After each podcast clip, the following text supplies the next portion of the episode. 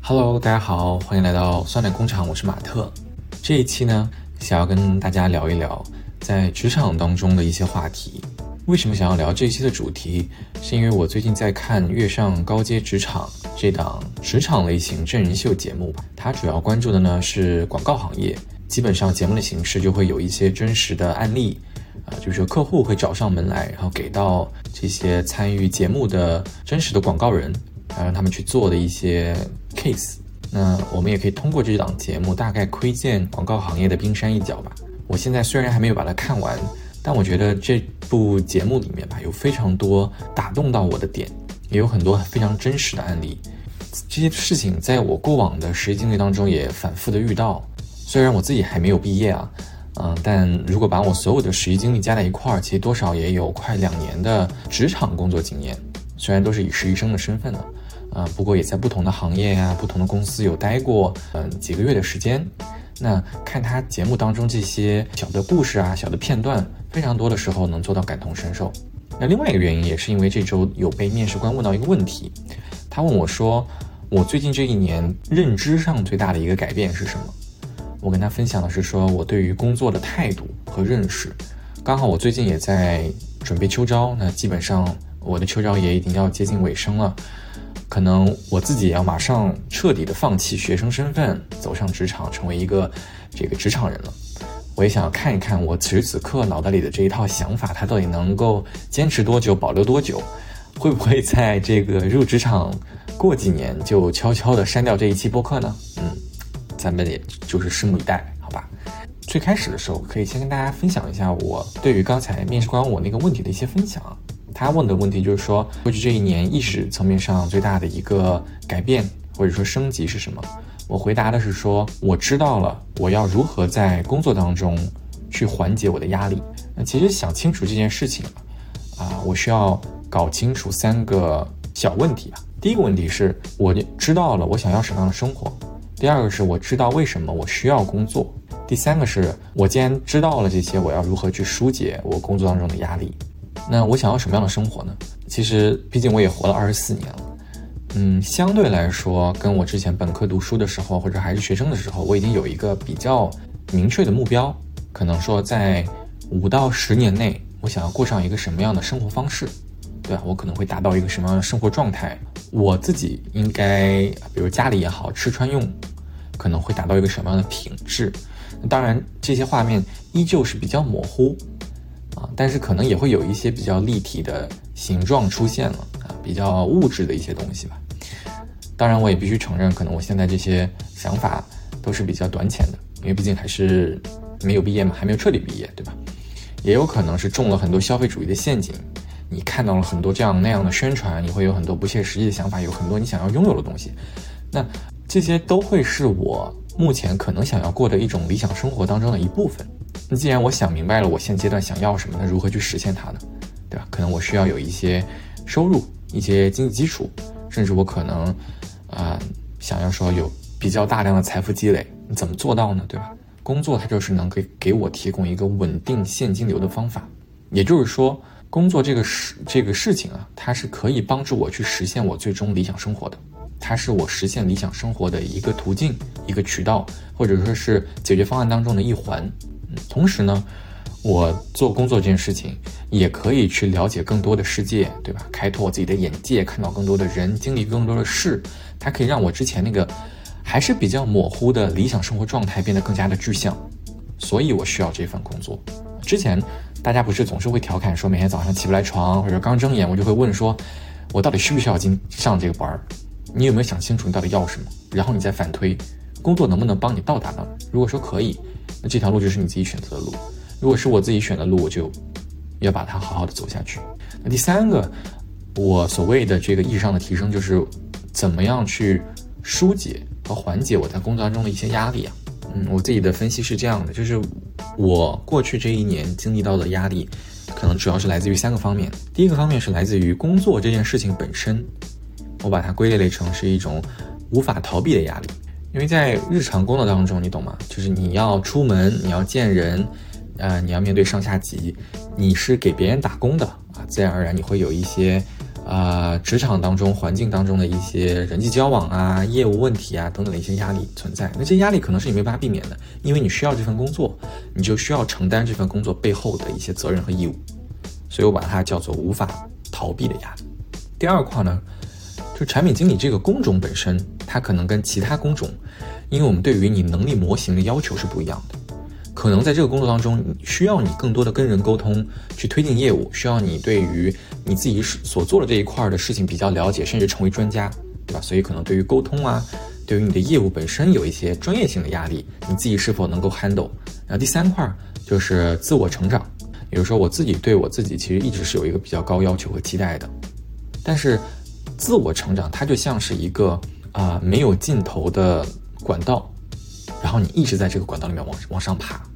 并且你永远看不到管管道尽头的这束光，就自我成长，它不像你说一一场考试，就它有明确的时间。比如说这场考试，我想考一百分，对吧？或者我想考九十分，你就复习努力，迟早有一天这个考试会结束的，你会拿到自己的成绩的。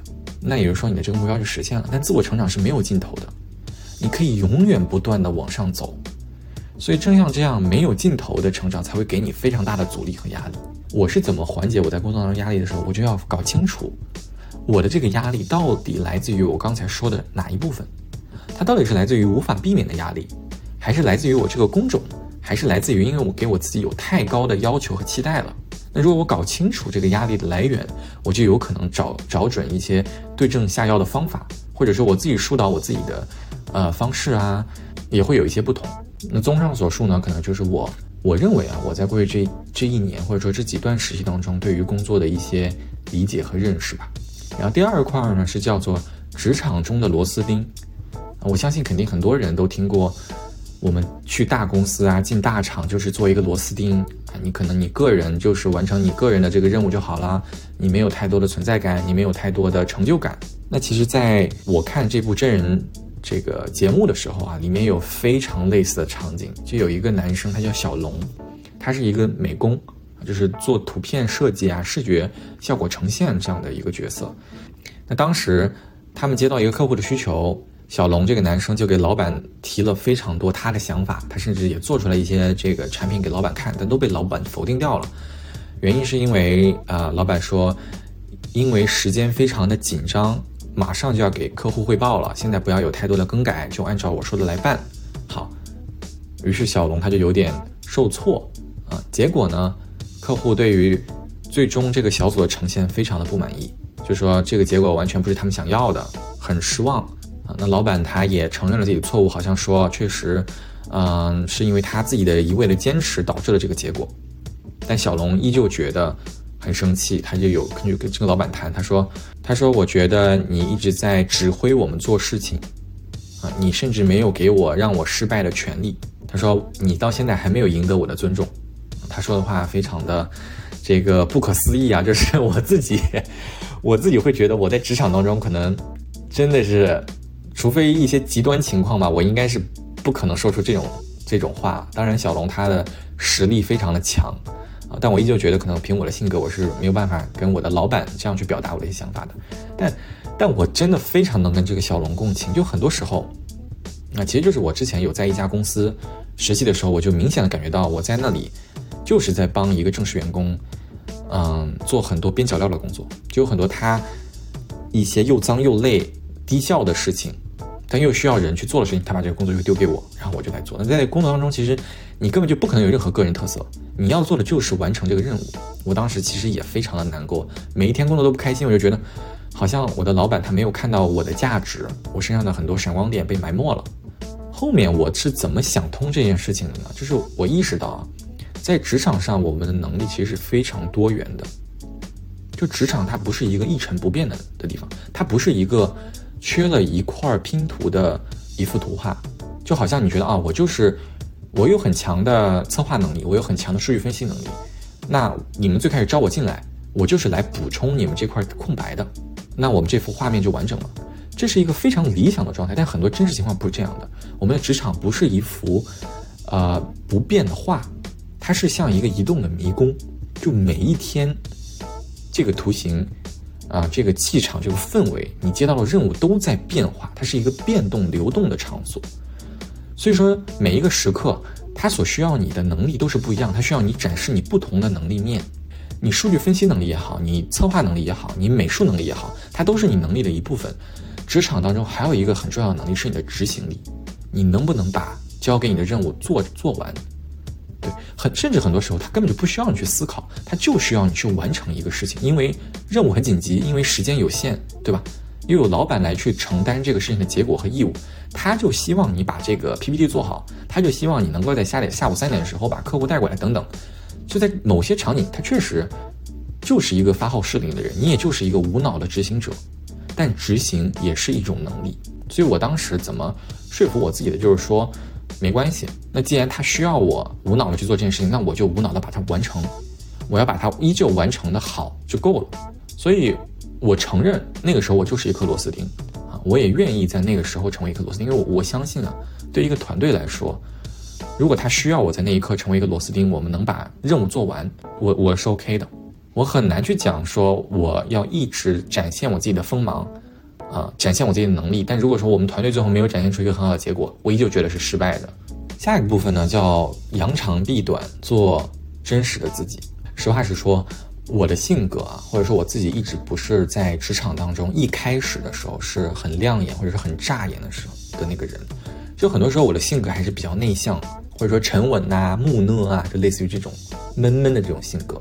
那特别是很多时候有领导在的时候，就无论是我的 leader 啊、mentor 啊，还是部门的大领导，那个时候我其实是比较局局促的，特别是刚开始的时候。但我又可以明显感觉到，我身边有一些同学啊，他们是非常耀眼的、闪耀的，就无论到哪，就觉得他们游刃有余，跟谁都是自来熟，对吧？跟老板也能够笑呵呵开玩笑，跟客户也可以，跟任何人都可以。然后我们自己身上可能就莫名其妙背上了一些标签，比如说很透明啊，看不见你啊，你只是一个辅助角色啊，可有可无啊，我不知道你到底有没有能力啊，这样的一些标签。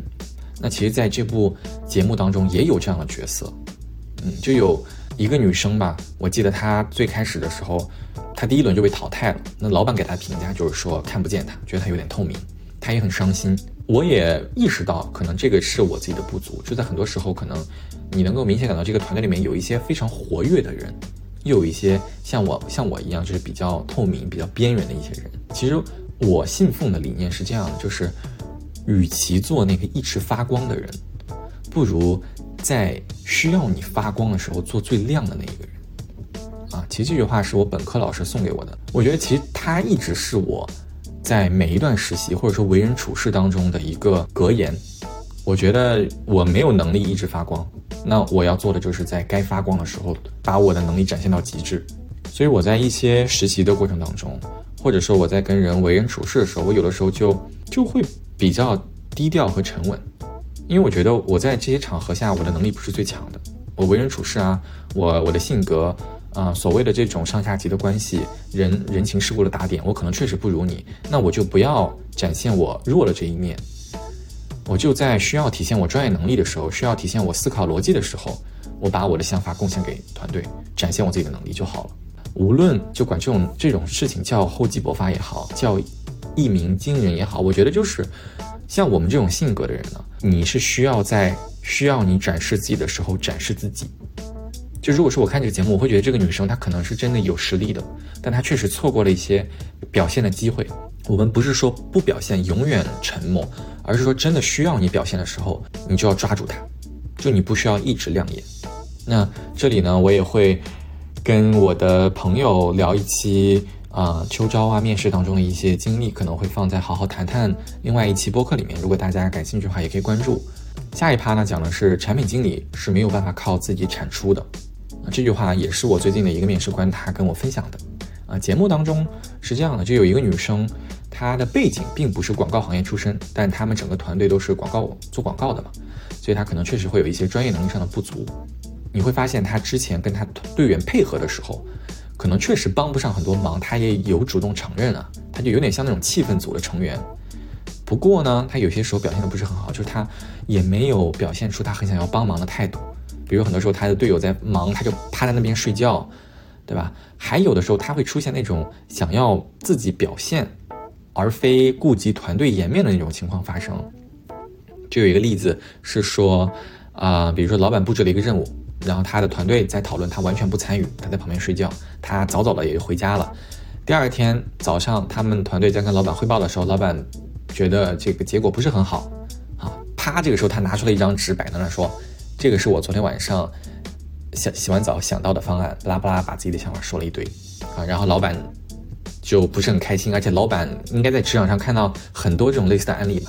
哎，最后他那个点子确实也比较一般，所以老板就把他们劈头盖脸说了一顿，就说你们没有团队意识，对吧？然后你如果你为什么这个案子没有跟你的队友分享啊？为什么你们拿出来有两套说辞，对吧？就类似于这样的想法。这个故事就一下让我想起来，我之前参加一个比赛时候遇到的一个队友，就他跟这个女生非常的像。呃实话。我当时的那个队友，他的专业能力其实也一般，我也能够理解啊，所以他可能很多时候确实没有太多的贡献。他对于我们整个团队项目啊，实话实说，贡献其实真的很小。他把所有的力量和能力都放在如何表现自己上，而且他表现得很好。就就就怎么说呢？我当时其实是包括到现在啊，我一直都没有放下这件事情，因为我觉得有点像陈明老师对于这种人的评价，就我觉得他就是有点茶味。就绿茶那种感觉，加他他很自私，就他表现出来的效果就是很自私，对吧？在我们这个团队当中，我们能看到他的一言一行，能明白他做这些事情背后的逻辑，以及他想要的东西，我就是听了杨天真，就是这个节目啊，他有一个评审团，就这些评审团会去看这些选手的表现，然后做评论。天真姐就是这个评论团当中的一员呢。我听了她的发言，我觉得说的太对了，一下就让我有点释然了，或者说让我想明白这件事情了。他说，其实。这些人呢，他就是笨，他不是坏，他也不是蠢，他就是笨，他没有意识到工作需要他什么样的能力，对吧？他有可能在一个团队比赛的时候，不要总想着自己，因为有些时候啊，团队如果可以拿到一个更高的成就，比他自己能拿到一个机会能赢得更多。就比如说当时我我们参加那个比赛，我们是可以拿钱的。如果他他真的全程全情参与了，把自己自私的那一面，或者说。想要赢过队友的那一面，稍稍的放下，我们一起有一个更好的产出，我们最后说不定能拿到一个更高的名次，能拿更多的奖金，他依旧可以拿到他想要的东西，啊！但是他可能，我觉得就是他没有想清楚这个逻辑，他太想要自己的东西了，然后以至于他忽略了他可以达到更高高度的这个事情。那其实回到我自己想要做的这个岗位啊，叫产品经理。那其实或者说产品本身，你会在网上找到很多吐槽也好，调侃也好。就你会发现产品它经常求爷爷告奶奶去催开发呀，去催美工啊、技术啊。原因就是因为确实产品经理我们是没有办法靠自己去落地任何事情的。我自己靠自己是没有任何产出的。我所有的东西都是需要团队配合的，都是需要其他人帮我一起把这个事情做完的。我也就意识到，自私的人在这个团队当中是不可能。做好产品经理的，所以我也想要劝诫我自己，啊，就是永远不要在团队当中一直享受，或者说只想着抢风头，而不想着我们团队如何把这个事情做好，就会做了这个捡了芝麻丢了西瓜这样的事情。最后一个，因为跟大家聊了挺久了嘛，最后一个想要跟大家讲的就是说，我最近意识到了一个事情，很多时候我们太沉浸在我们冲往前冲的这个惯性里面了。而忘记自己为什么开始要出发的目的。那其实我看这档节目的时候，我能感受到，因为这个节目它毕竟是一档，啊，有一点竞争属性的节目在，就他们是要比拼的。然后最后可能只有几个人能留下，能被这个公司选中，加入一个很好的团队，拿比较高薪的工作。有些人他们太想赢了，或者太想要证明自己、表现自己了，于是乎呢，他们就会忘记身边的人，对吧？然后包括忘记控制自己的情绪。忘记老板的一些眼光，他们都不是那么在乎。你会发现他非常沉浸在自己的那个惯性里面或者情绪里面。你不得不承认，就是这个人他如果想要往上爬、往上走，他一定是需要非常大的努力和代价的。或者说，我换一个简单的例子来表达，就是说在很多这个影视作品里面，或者说你身边你会听到很多这样的故事。就举个例子，比如说夫妻的双方，就会有一个人他需要承担非常重的工作压力，他需要成为一个工作狂。因为他说他要挣钱养家，对吧？可能他有病重的父亲母亲，他有残疾的孩子，等等这些剧情，就给他营造出一个人设，就他需要挣很多的钱来去补贴家用，他很辛苦，他工作这一切拼搏，这一切都是为了家里好。突然有一天呢，他的伴侣就会跟他说，能不能多花点时间陪陪家人，陪陪孩子，对吧？早点回家吃饭。可能是因为表达的方式、说话的用词，也有可能是情绪的控制。那这个人他就会觉得，为什么你都不理解我？你还想让我怎么样？我做这一切都是为了谁？我做一切好像明明都是为了这个家，都是为了这件事情，都是为了这个目的，但怎么到最后是我的不对了？停下来想一想，我们已经走到哪儿了？我是否真的已经实现我想要的东西了？或者说最开始？就是说，跟最开始我出发前想要到达那个目的地，我现在离那儿到底有多远了？还是说我现在的目的地已经变得不一样了？很多人，包括我自己，有的时候就太沉浸在冲的这个过程里面了，我就会忽略身边的人他们的感受，甚至是我已经忽略到了对方那个终点，我有可能都已经跑过终点了，但我还在跑。或者说我很早就已经跑偏了，但我一直以为我在往那边跑，其实我可能只是沉浸在、享受在、习惯在往前冲的那个环境和惯性里面，就会带来一些不必要的矛盾啊、争执啊、疲惫啊，甚至是压力。明明我想的是说，我做这一切难道不是为了什么什么吗？我做这一切难道不是为了这个家吗？为什么最后反而是我的错了？为什么我的出发点是好的，最后大家却离我渐行渐远？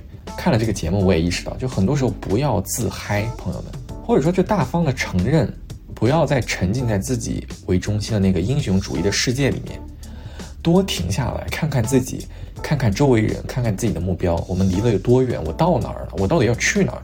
我现在享受也好，往前冲也好的目的和原因到底是什么？最好的例子就是。我最近有在看《绝命毒师》，一个非常老的片，但我最近才把它刷完。里面有一个角色叫老白，他是这部剧剧的男主角吧？啊，他本身是一个不得志的高中化学老师，就凭他的能力，他他的同学啊、同事之前啊，通过跟他一起科研的成果，已经是亿万富翁了，但他还拿着非常非常低的一个薪水。然后他自己的孩子就是有点残疾，他马上又有二胎。自己又诊断出有绝症，就是非常饥寒交迫、温饱可能都有问题这样的一个家庭当中的一个角色吧，所以他就铤而走险走上了，呃制毒这条道路，然后到后面他成为了当地的这个黑帮老大，反正这样的一个角色。他的老婆后面也知道了这件事情啊，就不能接受，他就说我做这一切都是为了这个家，他一直在用这句话去跟他的老婆讲，去跟他自己讲，去跟他身边的人讲。但他后面意识到根本就不是这样的，他甚至在最后一季，我觉得他他大方承认了，他告诉他的对象，他说我做这一切不是为了这个家，他说是为了我自己，我很享受这个过程，我很享受我在做这件事情的那个成成就感，对吧？当老大那个感觉，叱咤风云都要听我的那个感觉，他很享受那种危险感，他他已经不是最开始的那个，可能他的出发点真的是为了这个家庭，但那一刻他不是了。所以，在生活当中，如果说我们在看到这样的电视剧啊，在遇到这样的人，或者说我们自己在经历这样的困惑，可以问我自己：停下来，是不是已经走偏了？或者说我甚至已经到达目的地了？我现在变得是享受这个惯性，而非在奔着目标往前走了。主动承认自己的想法和自己的渴望，也是一种成长。那今天呢，差不多就聊到这里了，也是我自己这些实习经历下来的一些拙见吧，分享给大家，也非常推荐大家去看这部真人秀节目，叫《月上高阶职场》，非常有意思的一档职场类型的综艺节目吧。那就这样吧，拜拜。